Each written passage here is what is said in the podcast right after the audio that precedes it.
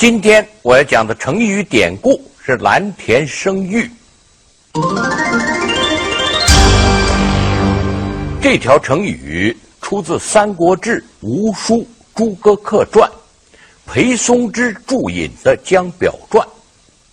蓝田就是蓝田县，在陕西。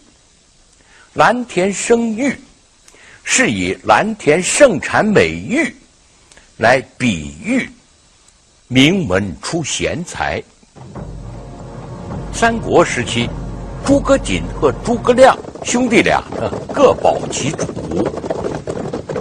诸葛瑾在吴国孙权手下任大将军，诸葛亮在蜀国刘备手下任军师。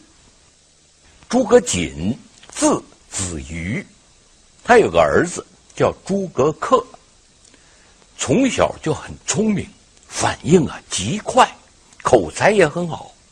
孙权很喜欢这个孩子。有一次啊，孙权设宴款待群臣，年仅六岁的诸葛恪跟着父亲呢来到了席间。孙权呢乘着酒兴开了个玩笑。孙权看呢诸葛瑾的脸长得很长，就叫人牵来了一头驴，在驴脸上写了“诸葛子瑜”四个字，以此呢调侃诸葛瑾。群臣看了无不哈哈大笑，这使得诸葛瑾呢十分尴尬。此时呢，诸葛恪不慌不忙的走上前，给孙权跪下。大王，请允许我在那张纸条上添上两个字。孙权点了头，诸葛恪呢拿笔添了“之驴”两个字。这样呢，驴脸上就有了“诸葛子瑜之驴”六个字，立刻解除了他父亲的尴尬。小小孩童如此机敏地为父亲解围，使众人惊讶，更使孙权兴奋，当即把这头驴啊赏给了诸葛恪。谢大王赐驴之恩。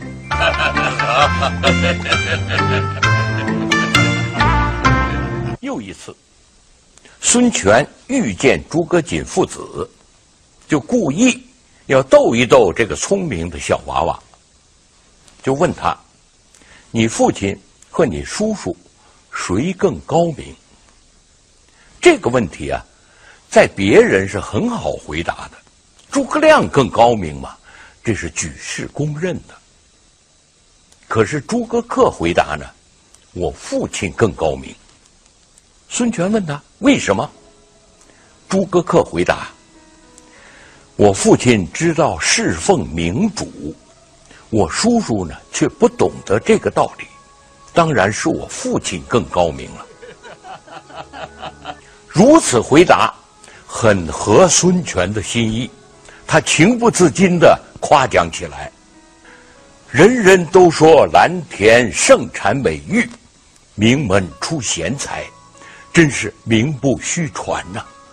蓝田生玉，也作蓝田出玉，是一条褒义的成语，常用来夸奖出身名门的有才之人，跟这个将门虎子、诗书世家的意思相近。